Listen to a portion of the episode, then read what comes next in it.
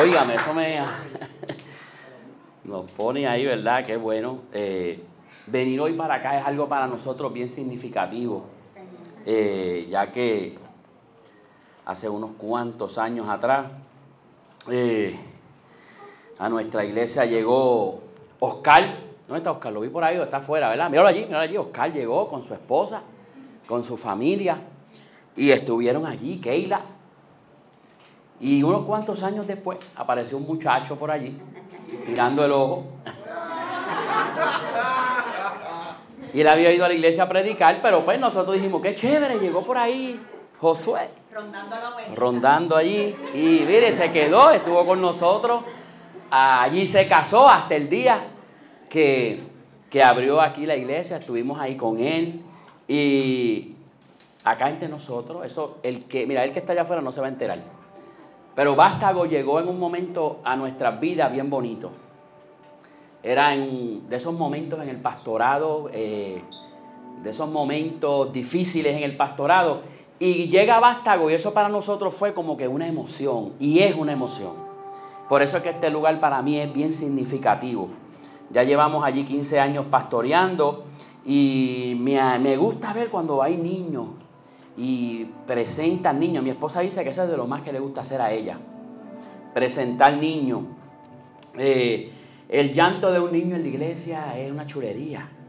Eso es que la iglesia está en crecimiento. Cuando los nenes cogen por ahí hay que dejarlo. Eh, nosotros comenzamos a pastorear y este muchacho tenía siete años. Nuestra hija, que no está aquí hoy, tenía cuatro. Cuando nosotros empezábamos a tocar, ella empezaba a dar vueltas. Y mi, y mi suegro hacía, Dios mío, esta muchacha no se está quieta. Hoy día es la que está a cargo de la adoración, toca piano, él está en la música aquellos niños que formaban la iglesia del niño son los músicos hoy. Y yo estoy allí, mira, de regalado tocando todavía. Aquellos niños de aquella iglesia, 15 años después, son los que están a cargo de la adoración. Así que mire, hay que a veces hay que, hay que dejarlos, instruirlos ahí, para que usted vea lo que va a ocurrir años después. Amén. Así que vamos hoy a la palabra del Señor. Y hoy yo les quiero hablar de una parábola. Esta parábola se encuentra en Lucas 10 del 25 en adelante. Y yo voy a ir, ¿verdad? Hablando sobre la parábola y ahorita vamos a comenzar a leer. Eh, esta parábola es una de las parábolas más famosas de Jesús. Esta parábola se han hecho anuncios de televisión. Aquí en Puerto Rico había un anuncio de televisión referente a esta parábola. Esta parábola se ha mencionado en películas. Esta parábola hay en Puerto Rico hasta una ley con esta parábola. ¿Lo sabía? Vamos a verlo ya mismo. Y su enseñanza refleja el núcleo de lo que es el Evangelio del reino de Dios. Eso está encerrado en esta parábola. Y es un reflejo de cómo el mundo ve la iglesia. Esta parábola resalta el amor hacia los demás, dejando fuera cualquier diferencia discriminatoria. Dejando afuera que yo soy blanco y él es negro. Dejando afuera que él es rubio y yo no tengo pelo. Todo eso en esta parábola queda fuera. Y entonces es bien interesante porque, mire, cuando usted lee la palabra, usted va a ver que Jesús era experto sacándose cosas de debajo de la manga. Era experto. Y a lo mejor quizá usted dice, ah, pero es que él era Jesús, él lo sabía. pero es que Jesús era tremendo. Y viene este hombre, un maestro de la ley, y le, hace a Jesús una pregunta para poner a prueba a Jesús. Es una de estas ocasiones donde la gente quiso poner a prueba al maestro. Eso fue cuando, cuando aquella mujer adúltera estaba allí y fueron donde el maestro con toda la intención de decirle, eh, ¿qué tú vas a hacer ahora? Porque si tú dices que la apedriemos, pues entonces lo que tú estás predicando no sirve. Ahora si tú dices que no la apedriemos, entonces la ley de Moisés se cae. ¿Sabes? Aquí ellos querían pinchar a Jesús. Sin embargo, Jesús dice, bueno, aquí va. Jesús no dice, no la vamos a apedrear. Jesús dijo como, el que esté libre de pecado. Pues en esta parábola ocurre algo parecido. En esta parábola, este maestro de la ley, recuerde esto, maestro de la ley, porque hay varios personajes aquí. Maestro de la ley, este maestro de la ley va donde Jesús. Y eso lo comenzamos en Lucas 10, 25. Dice, maestro, haciendo qué cosas yo heredaré la vida eterna. Entonces, Jesús le contesta, ¿qué está escrito en la ley? ¿Qué está escrito en la ley? No hay que bajar del cielo un ángel a decirte lo que es. Dime lo que está escrito. Y aquel hombre que conocía la ley le dice, ama al Señor tu Dios con todo tu corazón, con todo tu ser, con todas tus fuerzas y con toda tu mente. Y ama a tu prójimo como a ti mismo. Entonces, prosigue Jesús y le dijo, ¿sabes qué, mi hermano? Bien has contestado. Sacaste una A, porque eso es lo que dice la ley. Haz tú lo mismo. Ahí la cosa va apretando. Me contestaste bien. Pues haz tú lo mismo y vivirás. Le dijo, haz esto y vivirás. Y así se llama esta plática que yo voy a tener con ustedes hoy. Haz esto y vivirás. Pero aquel intérprete de la ley, maestro, un tipo docto en la palabra, un hombre que posiblemente tenía un doctorado en divinidad, sigue ahí con la intención de él mostrar su propia justicia. Y vuelve a preguntar a Jesús y le hace esta pregunta. Y le dice a Jesús, bueno, ahí dice amar a mi prójimo. Pero ¿quién es mi prójimo? ¿Quién es mi prójimo? Como queriendo que Jesús le dijera a quién yo puedo tratar como prójimo. Como queriendo ponerle en prueba a Jesús, bueno, tu prójimo es este, pero este no. Tu prójimo es aquella, pero aquella no. Él seguía con este tipo de preguntas. Ahora, hay algo interesante. Y es que en esta época, en esta época, había una cuestión muy debatida entre los maestros de la ley. Y era que, por ejemplo, un enfermo crónico era considerado una persona castigada por Dios. Entonces, si esta persona era castigada por Dios, acuérdese que esa era la creencia. ¿Quién era yo para entonces interponerme en el plan que Dios tenía para esa persona de castigarlo? Recuerde que ese era, eso era, era, era su interpretación. Ellos decían, aquel está cojo, es porque sus padres pecaron. Aquel está ciego, pues es porque pecó. El otro le pasó algo, es porque hizo algo él, quería que Jesús le dijera quién podía ser su prójimo y quién no podía ser su prójimo. Entonces, esta gente pensaba que la enfermedad, que era un castigo de Dios, excluía y era un muro que dividía quién podía ser mi prójimo y quién no podía ser mi prójimo. Entonces Jesús rompe esos prejuicios. Recuerde que Jesús está ahí debatiendo eh, eh, eh, diciendo esta historia, él comienza ahora. Por eso es que le digo, Jesús era experto. Jesús comienza ahí a hablar con este hombre y comienza y le da vuelta al razonamiento de este maestro de la ley. Y le dice, mediante esta narración que usted la conoce, le dice, bajaba un hombre de Jerusalén a Jericó. Solo encontramos en Lucas 10 del 30 al 35. Bajaba un hombre de Jerusalén a Jericó y cayó en manos de unos ladrones. Le quitaron la ropa, lo golpearon y se fueron dejándolo medio muerto. Resultaba que viajaba por el mismo camino un sacerdote quien al verlo se desvió y siguió de largo. Así también llegó a aquel lugar un levita y al verlo se desvió y siguió de largo. Pero un samaritano que iba de viaje llegó a donde estaba el hombre y viéndolo se compadeció de él. Se acercó, escucha, le curó las heridas con vino y aceite y las vendó. Luego lo montó sobre su propia cabalgadura, lo llevó a un alojamiento y lo cuidó. Al día siguiente sacó dos monedas de plata y se las dio al dueño del alojamiento. Cuídemelo, le dijo. Y lo que gaste usted de más, se lo pagaré cuando yo vuelva. Jesús se sacó eso ahí. Le dio la, la parábola, ¿cómo se llama? El buen samaritano. Jesús le da esta historia.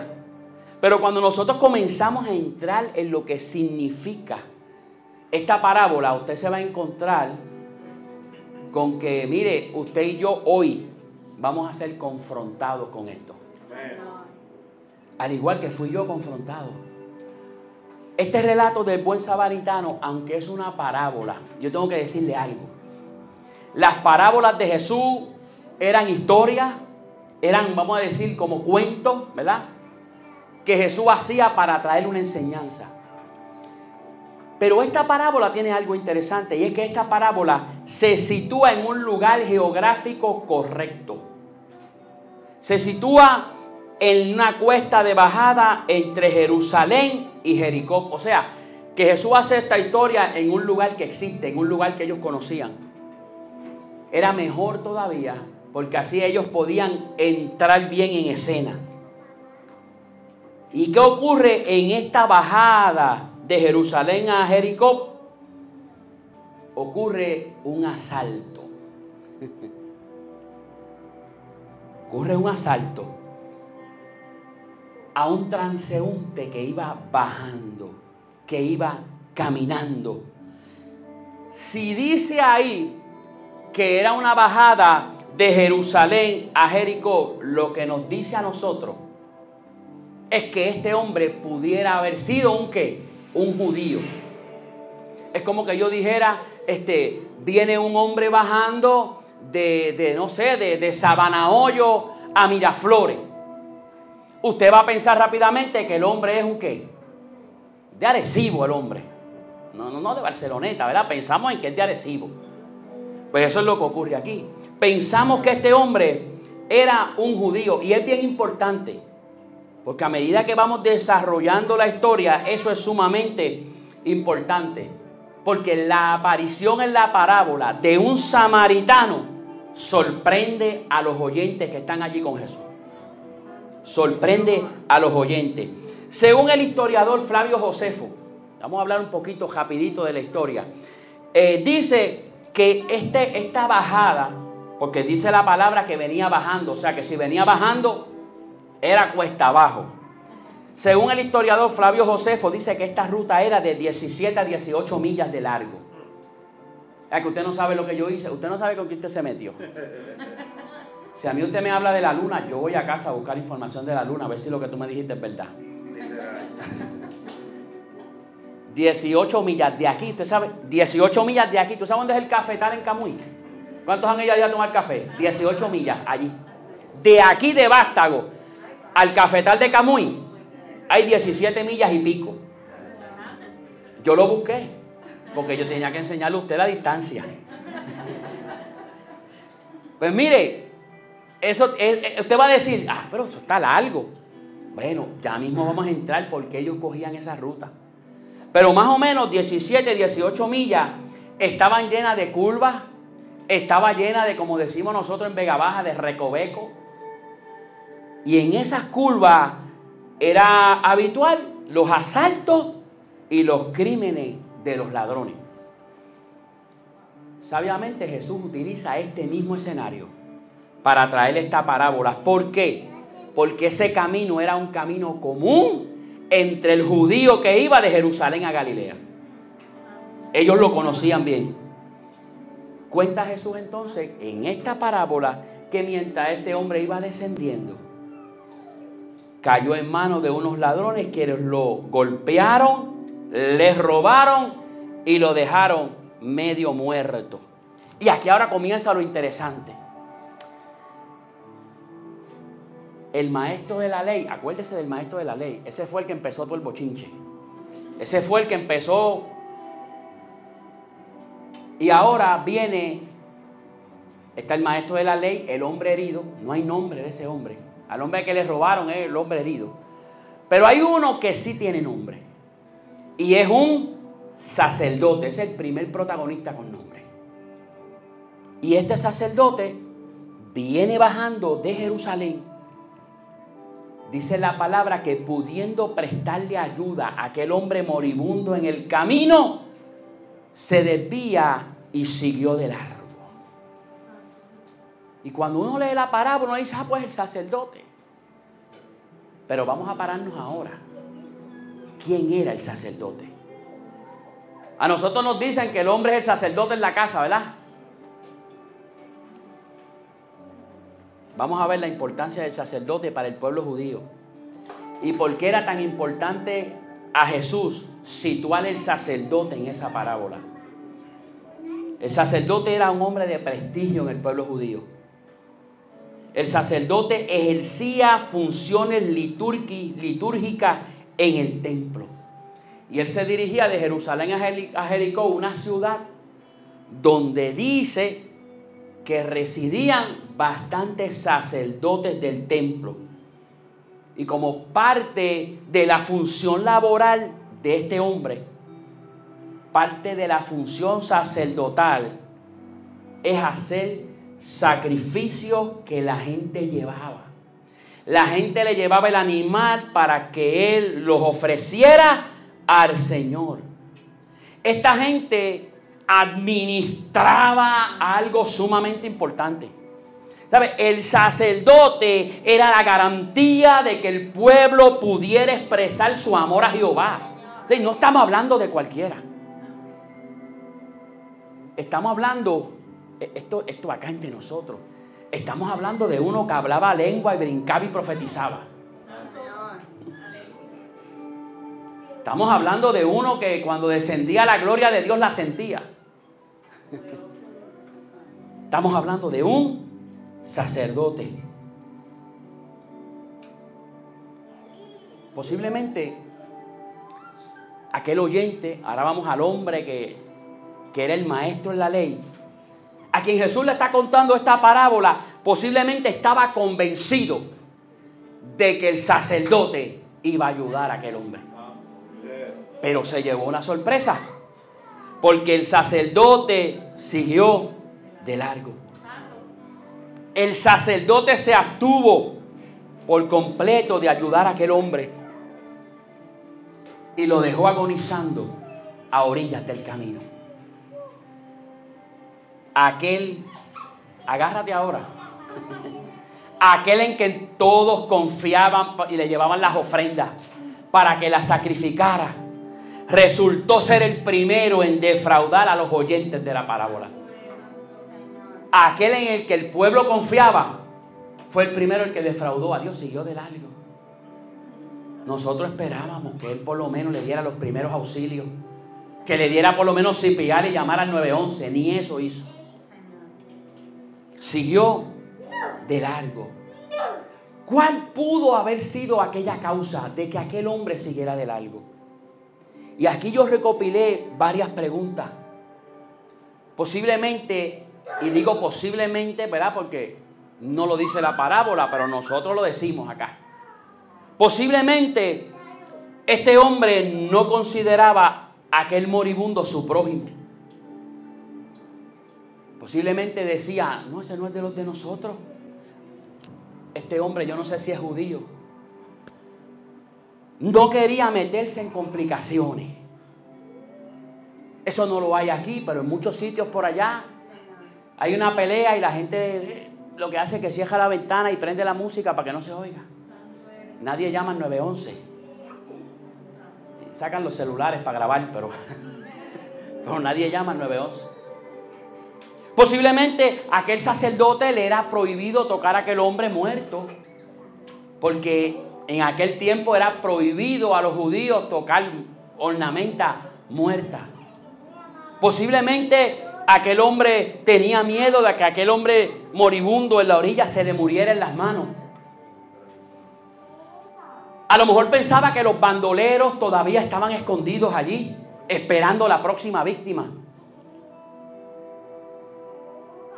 O puede ser que simplemente él era insensible de corazón. Pero esta historia guarda silencio. Simplemente dice que el hombre lo vio y siguió de largo. Y ya mismo volvemos con el sacerdote porque llegó el segundo protagonista a escena. Este hombre también tenía una función en el servicio religioso del templo. Este hombre era un levita. Un levita eh, a cargo de diversas funciones en el templo, como la adoración, como la alabanza, estaban a cargo de las ofrendas y de muchas otras cosas más. Este protagonista llegó, usted sabe que los levitas también eran auxiliares de los sacerdotes. Por lo tanto, yo pensaría de que a lo mejor el sacerdote tenía mucha prisa, pero el levita se tenía que parar. Oh, porque el levita es el que adora en la casa. El levita es el que cuando da el tono la gente cae para atrás en adoración. Pues nosotros esperamos que el levita sea el que se pare ahí.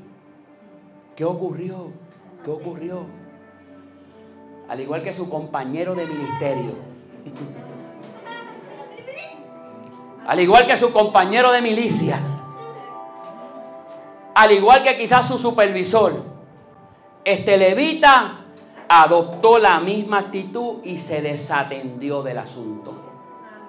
Posiblemente dijo, es que si, es que si me detengo, llego tarde al culto. Entonces, si llego tarde al culto, no puedo tocar. A lo mejor aquel levita dijo, no, lo que pasa es que pues, tengo un compromiso no se detuvo. Por segunda vez, uno de los miembros más representativos de la religiosidad judía se muestra incapaz de apiadarse de un moribundo. Y este contraste en la historia es algo máximo. Porque si la historia dijera, mire, un, un, hombre pasó y no, no, no, Jesús dijo, no, un sacerdote. Jesús dijo, no, no, no, no, no, un judío. Y ese contraste de estos dos personajes importantes creó una expectativa bien fuerte ante el tercer protagonista en la historia. Un samaritano que escucha que pertenecía a un pueblo que no era bien tratado por los judíos. Esta historia entre judíos y samaritanos viene desde que eh, conquistaron a Siria. Conquistaron a Siria, se llevan al pueblo cautivo. Y si usted, si usted quiere conocer lo que sigue, vaya a primera y léalo allí. Lo voy a dejar con esa. Léalo allí para que usted vea qué fue lo que pasó.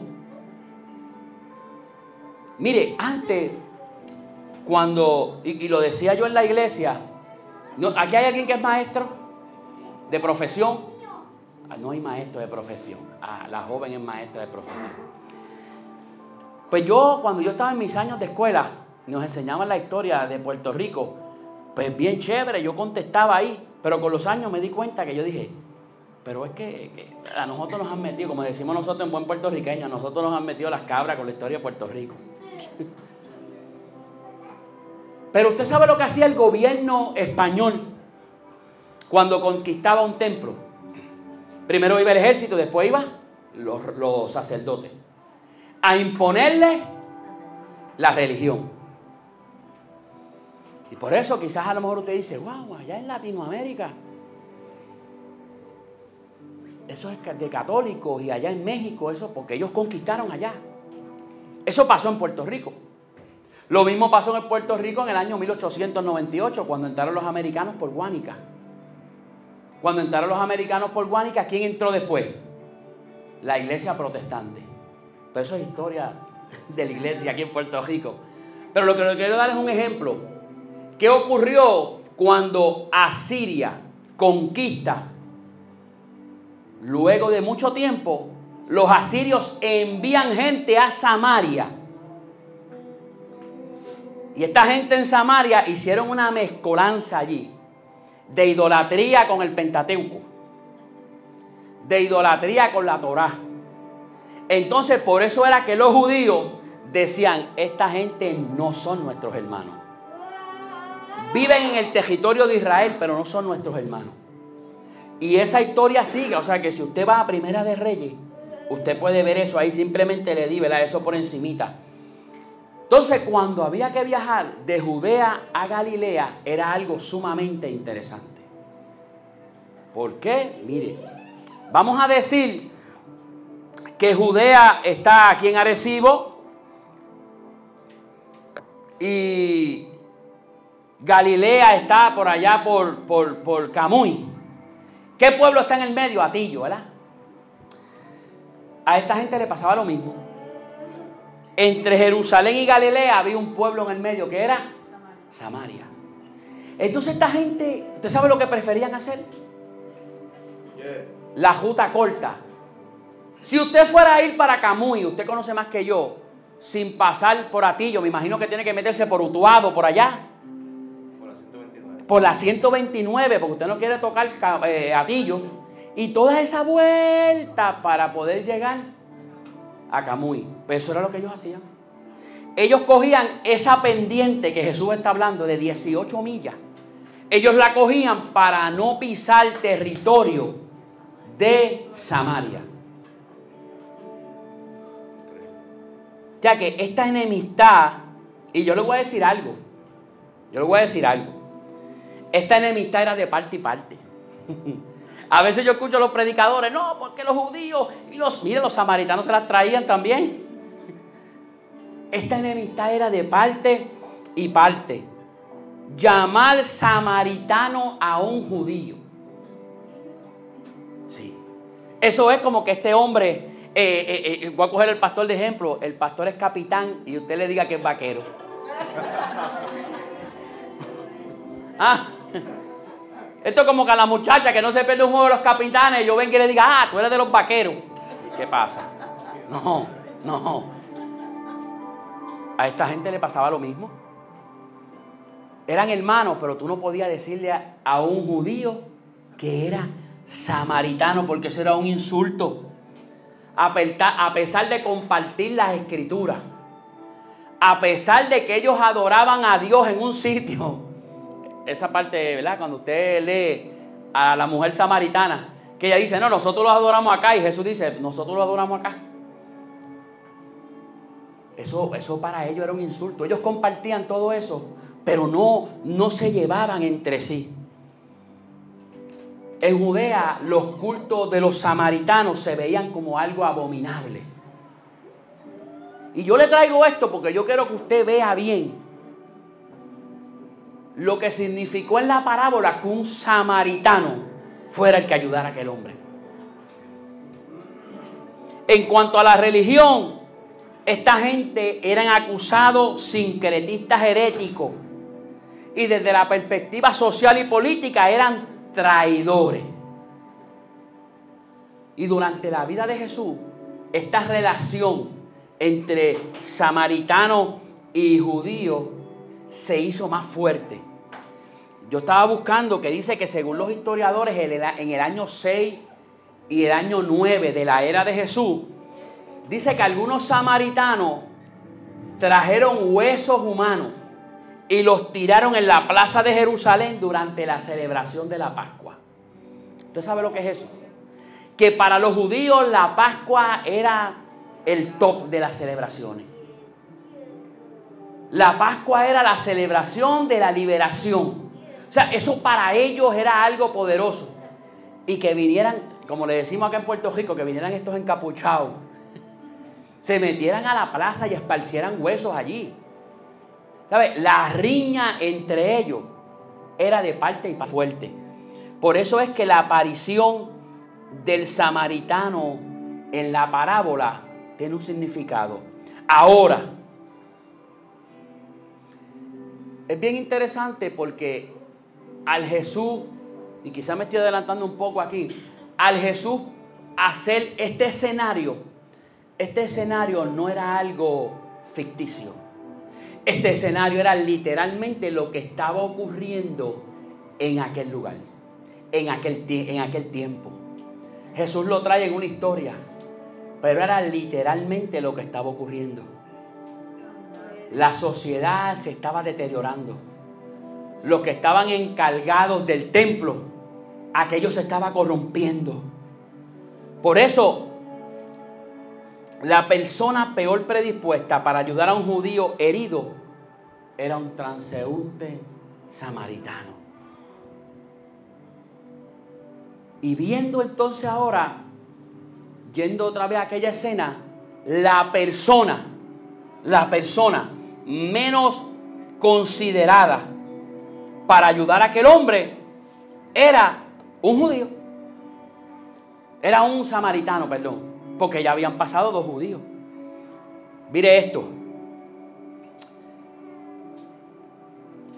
Posiblemente aquel hombre al que Jesús le está contando esta historia, posiblemente jamás pensó que un samaritano iba a convertirse en el personaje salvador de un judío moribundo. Pero precisamente eso es lo que Jesús propone ahora. Un samaritano es el salvador de aquel hombre herido, medio muerto, un samaritano que no tenía ningún vínculo, ninguna relación es tratado por este como si fuera su propio hermano. Y en eso consiste la proximidad que Jesús quiso incluir en la parábola. Y esa palabra yo la busqué, proximidad. Proximidad es el interés legítimo por los demás que activa la empatía, el trabajar unidos y la solidaridad. Por eso el mandamiento del amor no tiene límite. El manda, mire, eh, ya mismo esto se va a poner bueno. Yo le estoy dando tiempo para que usted se relaje. Pero el mandamiento del amor no tiene límite. ¿Usted sabe qué? Donde nace y se desarrolla un amor genuino, desaparecen las fronteras, desaparecen las diferencias, desaparecen los fanatismos, desaparece todo. Hoy día, y esto es algo que la iglesia tiene que luchar con eso. Hoy día las redes son una bendición, pero si usted no las sabe usar, son, son, un alma atómica. Y hoy día uno ve como que e, este muchacho está ahí tocando la guitarra con ese pelo largo. Eso no es de Dios y a Dios no le gusta. Bueno, a mí en un video me criticaron porque yo no tenía chalina.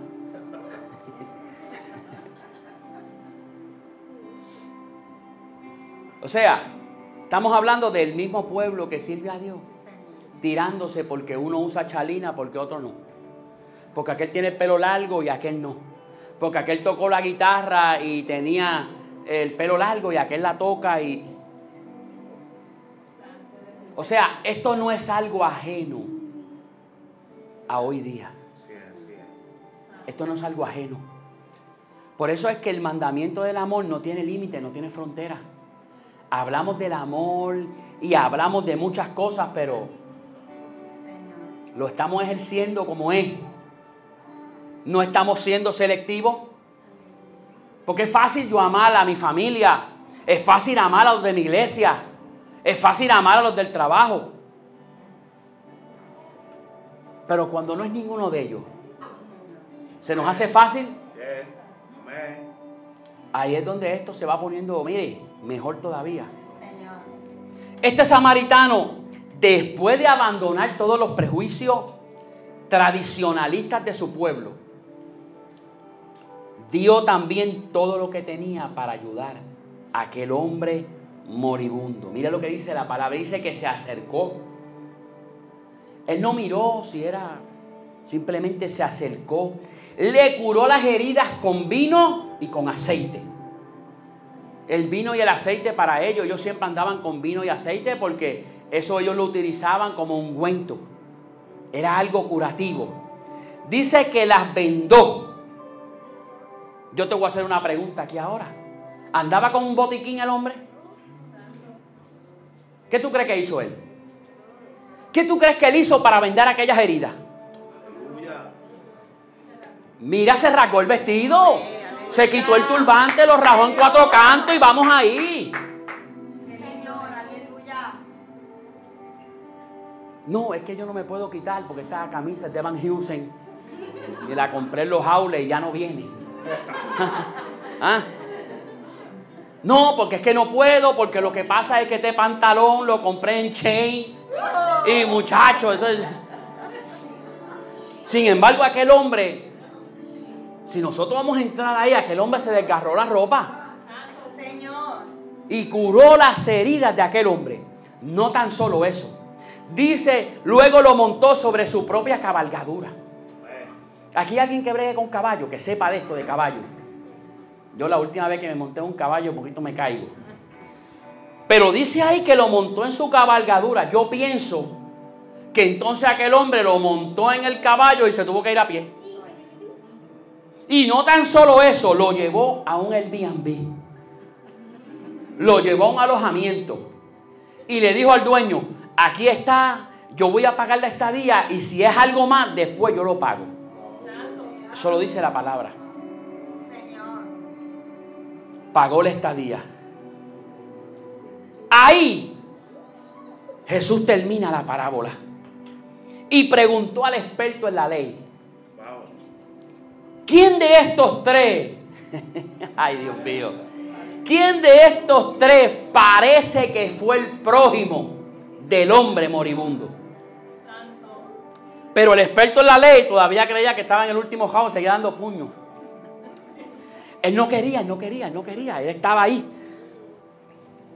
Entonces, como el experto en la ley era judío, yo estoy seguro que él no iba a decir, ah, bueno, pues el que, que hizo como prójimo fue el samaritano. No, no, mire lo que le contestó a Jesús.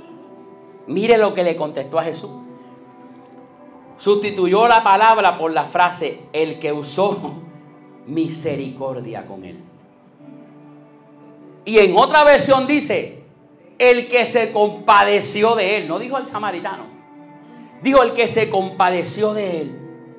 Entonces, estas palabras, escucha, estas palabras del maestro envolvieron a sus oyentes en un mundo que ellos debían considerar distorsionado. Porque vuelvo y le digo, la relación entre ellos no era buena. Era una relación que había estado quebrada por muchos, muchos, muchos años. La negación de auxilio por parte del sacerdote y el levita y la decisión del samaritano de detenerse y ayudar debió resultarle escandalosa y chocante. Porque acuérdese que Jesús está haciendo la historia. A lo mejor ellos dijeron, pero ¿y por qué Jesús entonces no puso que el samaritano también siguió de largo? Y era lo que Jesús quería enseñarle. El sacerdote y el levita son todos ustedes que están aquí. Que vengan necesitados en su propio pueblo y siguen de largo vengan necesitados en su propia iglesia y siguen delante. Y tiene que venir uno de afuera a hacer la labor. Mire iglesia, esta parábola, esta parábola es más que una bonita historia para enseñársela a los niños. A mí me la contaron cuando yo era niño. Pero mientras yo preparaba esto, yo decía, ay Dios mío, esto está fuerte. esto está fuerte. Nadie vivía a la altura de las exigencias del verdadero amor. Ni siquiera los que se consideraban piadosos y aptos para ejercer el ministerio en el templo. Ninguno. Ni el levita, ni el sacerdote aquel comportamiento inhumano de aquellos dos personajes no era algo aislado, era el reflejo de lo que todos hacían. Y yo escuchaba y yo decía, Dios mío, acuérdese, mire, es que cuando uno prepara un mensaje, lo más bonito del mensaje es cuando te habla a ti. Cuando un mensaje te habla a ti, yo digo, esto es del Señor. Y yo ahí preparaba esto y yo decía, Señor, ¿cuántas veces yo he sido como este sacerdote y este levita?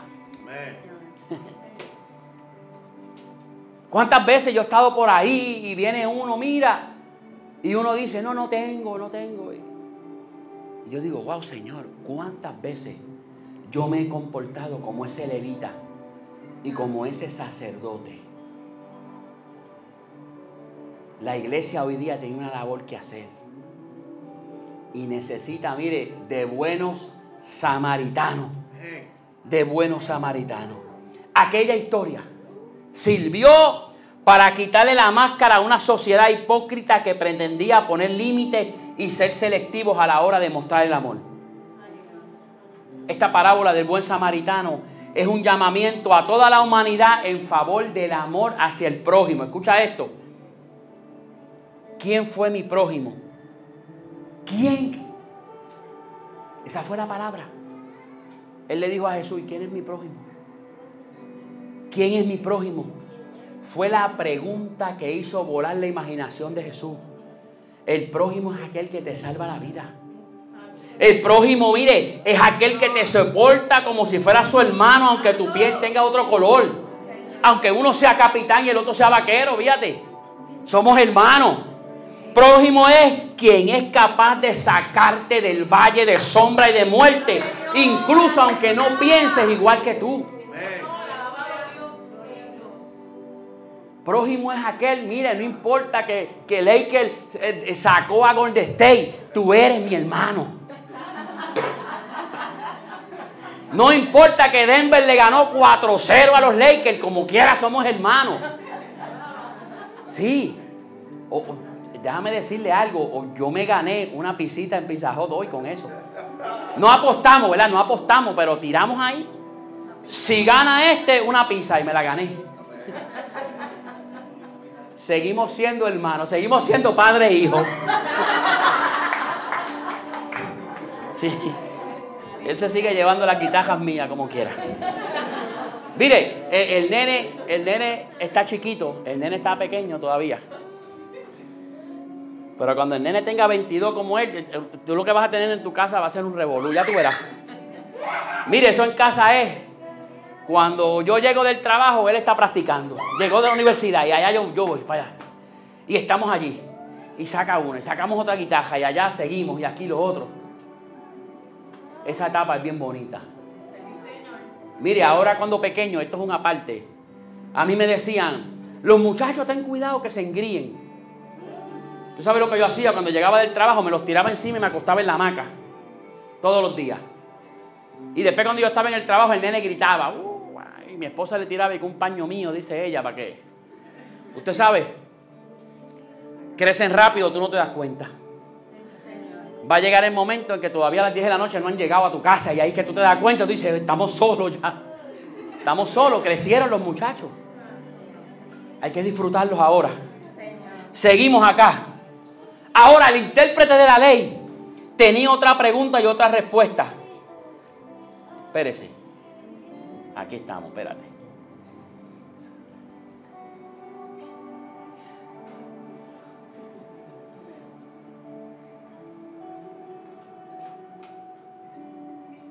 El intérprete de la ley tenía otra respuesta y otra pregunta al decir quién era mi prójimo. Pretendía que Jesús le dijera quién era. ¿Son quién? ¿Los de mi grupo? ¿Los que pertenecen a mi raza o a mi religión? ¿Quiénes son? El hombre pregunta a Jesús a quién ha de amar como prójimo y él responde como otra pregunta, ¿quién ha amado en la parábola como prójimo? ¿Quién es mi prójimo? Jesús le dice, pues ¿quién ha amado como prójimo? ¿Quién amado como prójimo? Jesús rompe las barreras étnico-religiosas que impiden a los hombres considerarse hermanos. O sea que la buena nueva Escúchalo, la buena nueva no es exclusiva de ningún pueblo, ni de ninguna religión. Miren, no es exclusivo. Cuando yo, cuando yo era muchacho, cuando yo me criaba para allá, para los 80, por allá, Yo me acuerdo que eh, eh, ahora, pero antes era fuerte. Josué era niño cuando eso. Pero antes eso era bien fuerte. Antes se predicaba mucha dogma, pero poca doctrina. Era bien fuerte. Y si tú no eras de esto, no ibas. No encajabas en mi, en mi reino. Por eso Jesús viene a romper esto. Si usted y yo nos fijamos en la parábola del buen samaritano, el nombre de Dios en ningún lado está escrito. No se menciona el nombre de Dios. Sin embargo, la actuación del samaritano habla por sí sola del evangelio del reino de los cielos. El mundo de hoy es en realidad una sociedad repleta de sacerdotes y levitas que han aprendido la técnica de seguir de largo. Es triste, pero así es. Así es. Mire, el egoísmo individualista de este tiempo no solo le hace el salto a cualquier necesitado de ayuda, sino que en ocasiones se detiene frente a él para fotografiar las miserias en las que vive y obtener beneficios de ellas. Está duro, está duro, pero así es. Hoy día vemos muchas, muchas. Pa, mira aquel y aquel, y aquel chocó y mira, se le está quemando el cajo, mira, mira, mira, se le está quemando el cajo y, se, y, tú dices, adiós, pero no se paró, no le ayudó, ¿qué pasó ahí? Eso es lo que estamos viviendo hoy día. Eso es lo que se está viviendo hoy día. Hoy proliferan levitas y sacerdotes sin escrúpulos ante el dolor ajeno. La idea de prójimo y compañero hoy en muchos lugares está condicionada a la clase social y económica, a la creencia religiosa y en ocasiones es el dinero el que define el concepto de prójimo. Mire, yo vengo de un lugar en Vega Baja que se llama el Ojo de Agua. Sitio bueno. Los del Alto de Cuba querían vivir acá. Mira, aquella era del Alto de Cuba. Mira, aquella nena, yo la veo ahora y yo digo, Dios mío. Pero aquella nena, como de 7 años, 6 años, yo la conozco. Ya yo era joven en la iglesia. Y cuando yo llegué a la escuela, yo un chamaquito de allí, del ojo de agua, decía, cuidado con este. Que esta gente son y nos tenían tachados, mi hermano. Este es de ojo de agua, este es de los reguleros, este es de los malos. Así era. Nos tachaban en la escuela. Entonces habían diferentes grupos. Aquel es de, aquel es de Sabana también, aquellos, fíjate de esa gente. Y así se marcaba antes. Así se dividía. ¿Quiénes eran los buenos y quiénes eran los malos? Esta actitud de aquellos dos hombres se ha normalizado en muchos lugares, muchos lugares hoy día. Y existe el peligro en que eso llegue a institucionalizarse. Y quizás esa palabra usted dice, no, no creo. Bueno, mire cómo estamos viviendo hoy día, donde nosotros como creyentes, ahora agárrate, ahora agárrate, nosotros como creyentes Hoy estamos observando cómo ciertas actitudes y comportamientos que la palabra considera pecaminosas están siendo amparados abiertamente por la ley. Yo le voy a decir algo. Ya mis hijos salieron de la escuela, ya están en la universidad. Y yo ahora mismo, yo me pongo a pensar y yo digo, yo tengo amigos que tienen mi misma edad y tienen nenes ahora en, elemental. Yo digo, yo caigo muerto, mi hermano. Como están las cosas hoy día en las escuelas, con todas las cosas que se quieren aprobar. Mientras, mientras acá en este hemisferio están peleando por si el niño tiene que decidir si es hombre o mujer, allá en China los nenes desde pequeños les están diciendo, mira papá, esto es teoría cuántica. Mira papá, esto es ingeniería. Los nenes salen de escuela primaria y ya son ingenieros. Y acá están peleando por si el nene decide qué quiere ser cuando sea grande. Hay que dejarlo que decida si es hombre o mujer. Y esas leyes hoy están siendo amparadas por la ley. Pero yo te voy a decir una cosa, agárrate ahora. Desde la conciencia cristiana, el desamor nunca puede justificarse. ¿Qué te quiero decir con eso? Que aunque aquel está tentando con leyes en contra de lo que yo creo, aquel sigue siendo mi hermano.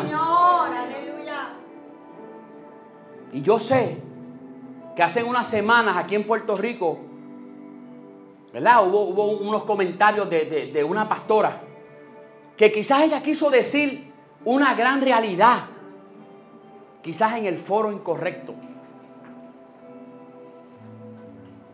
Pero esos comentarios ponen en duda si realmente la iglesia está amando como dice la parábola. Porque no importa la iglesia de Cristo tiene que hacer la diferencia. La iglesia de Cristo está para darle sal a este mundo. Y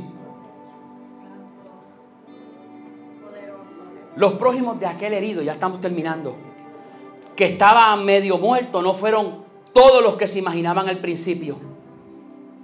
El sacerdote y el levita habían adquirido el título de prójimo en la conciencia cultural, sin embargo en el, en el fondo no ejercieron como tales, sino el auténtico prójimo fue el samaritano, porque solo el verdadero amor es capaz de superar las discriminaciones humanas. Dice el texto que cuando el hombre de Samaria vio al herido, fue movido a misericordia, y este es el verdadero mensaje del Evangelio la misericordia que se eleva por encima de la ley. la ley decía unas cosas. Yo no puedo hacer esto, yo no puedo hacer esto, pero este hombre se elevó por encima y se fue y superó el rito cultural y el rito religioso. Y ayudó a aquel hombre. Sin embargo, el cristiano verdadero ha nacido para ser prójimo de todo el mundo, pero especialmente de los más débiles y los más necesitados. Aquellas 18 millas bastan para dividir a los humanos en dos categorías. Ay, Dios mío. Yo no sé a cuál usted pertenece, pero escuche. Mire, dos categorías. Los que pasan de largo o los que se detienen. Los que tienen ojos para su propio camino o los que saben mirar también a los demás y obedecen a las razones de su propio corazón. Lo más difícil y lo más peligroso de aquel camino no fueron los ladrones, fueron aquellos dos que pudiendo ayudar al hombre herido siguieron de largo. Aquellos fueron los más peligrosos.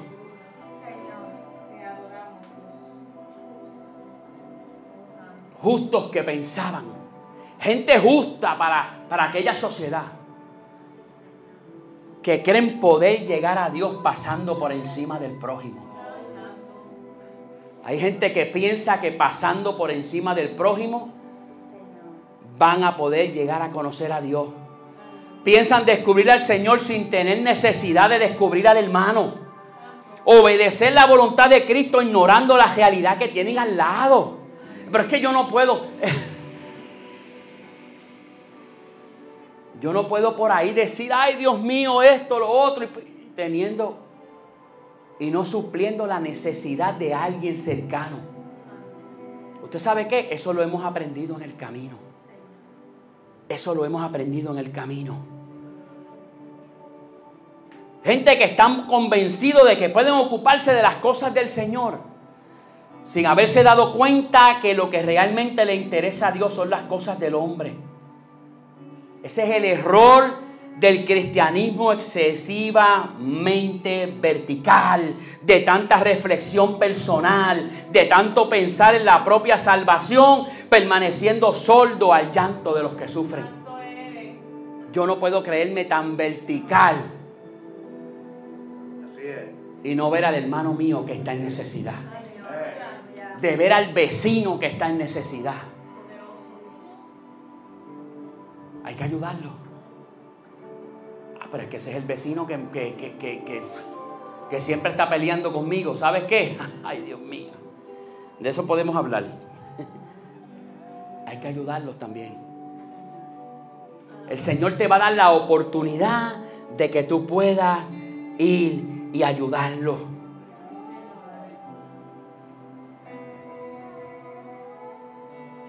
Y yo estoy terminando ya. Y esto yo se lo voy a decir a ustedes acá. Hay un dilema que yo tengo hoy. es un dilema mío. Y yo lo voy a compartir con ustedes. Es mío. Y es un dilema que yo tengo hoy con los profetas de este tiempo. Yo creo en la profecía. Yo creo que Dios habla y que Dios tiene profetas hoy. Pero yo tengo un dilema porque hoy día, entre comillas, Dios regala carros, regala llaves, regala negocios, regala viajes, te lleva a las naciones, te regala televisor, te regala 50 mil cosas. Pero pocas veces destapa la necesidad real que hay en las iglesias. Hace poco yo hablaba con una persona y le decía, ¿tú sabes cuántos hombres están siendo maltratados por las esposas en la iglesia? ¿Sabe cuántas esposas están siendo maltratadas por sus esposos en las iglesias? ¿Sabe cuántos hijos están siendo abusados por su padre que, que danza en el espíritu en la iglesia?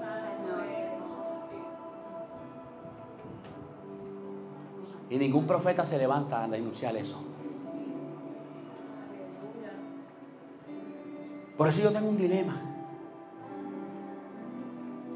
Por eso cuando el Espíritu de Dios está en un lugar es algo serio. Y yo sé que el Espíritu Santo de Dios está en este lugar. Porque el Espíritu Santo de Dios trae convicción. Hoy día hemos visto una metamorfosis en el pueblo de Dios. Nosotros llevamos 15 años pastoreando. Y te tengo que decir que en 15 años, la gente que tú estás pastoreando hoy no son ni así de los que nosotros comenzamos a pastorear hace 15 años. Y tú me vas a decir, ¿por qué? ¿Son malos o son buenos? Pues yo te voy a contar. Hoy día se ha puesto más difícil la cosa. Hoy, hoy día yo veo a Josué ahí.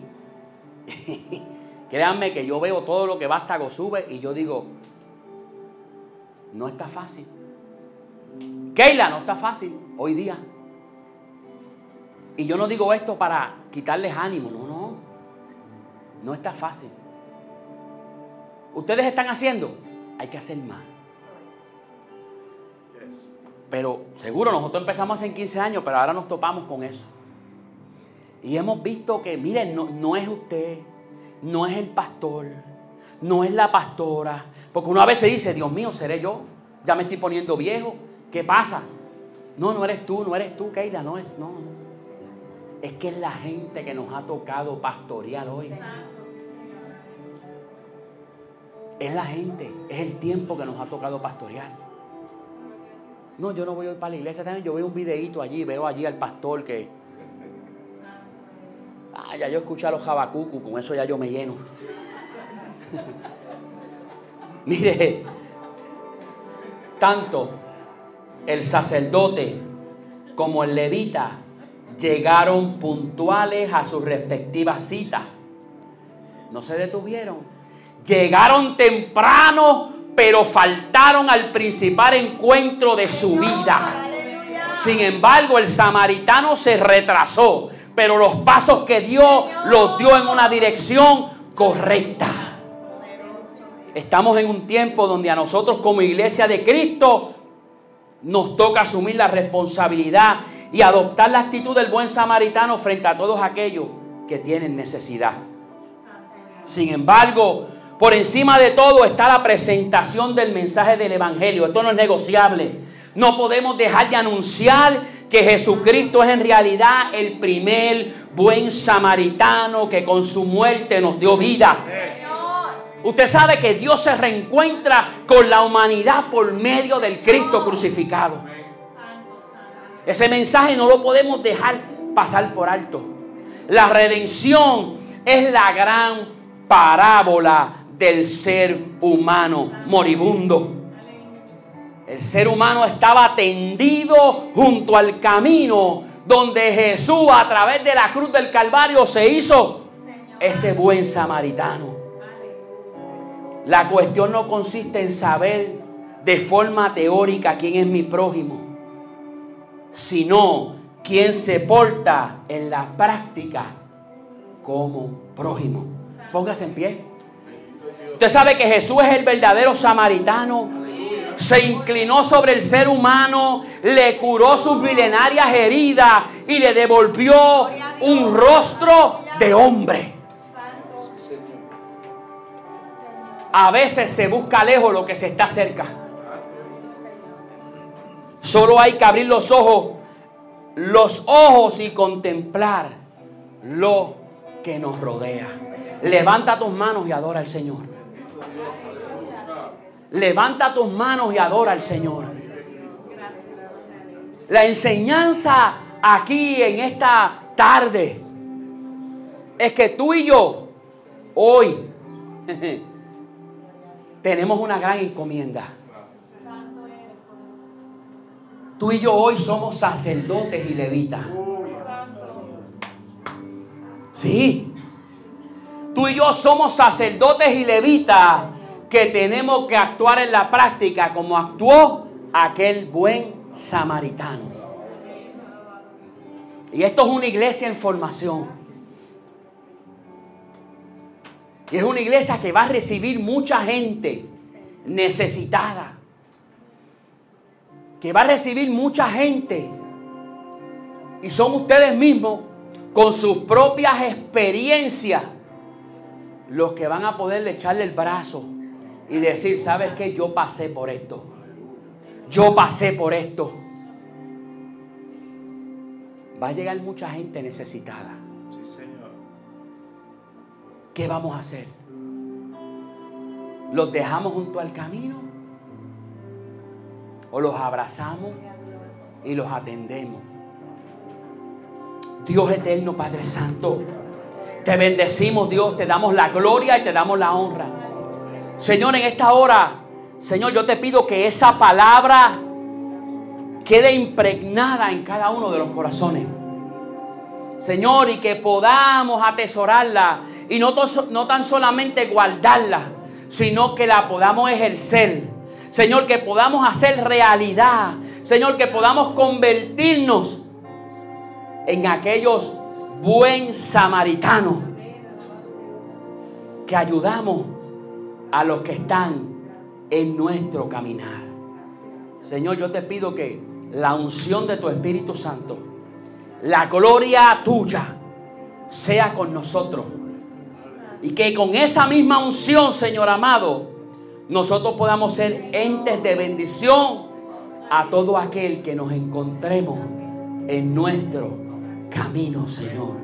Te damos la gloria y te damos la honra, Señor te adoramos y te bendecimos. En el nombre de Jesús. Amén. Y amén y amén. Dele un aplauso fuerte al Señor. Hola, somos José y Keila y queremos agradecerte por ver y conectar con este mensaje. Quizás hoy tomaste la mejor decisión de tu vida de seguir a Jesús. ¿Qué te parece si hacemos una pequeña oración? Gracias Señor porque moriste por mí. Gracias porque me amaste a mí primero.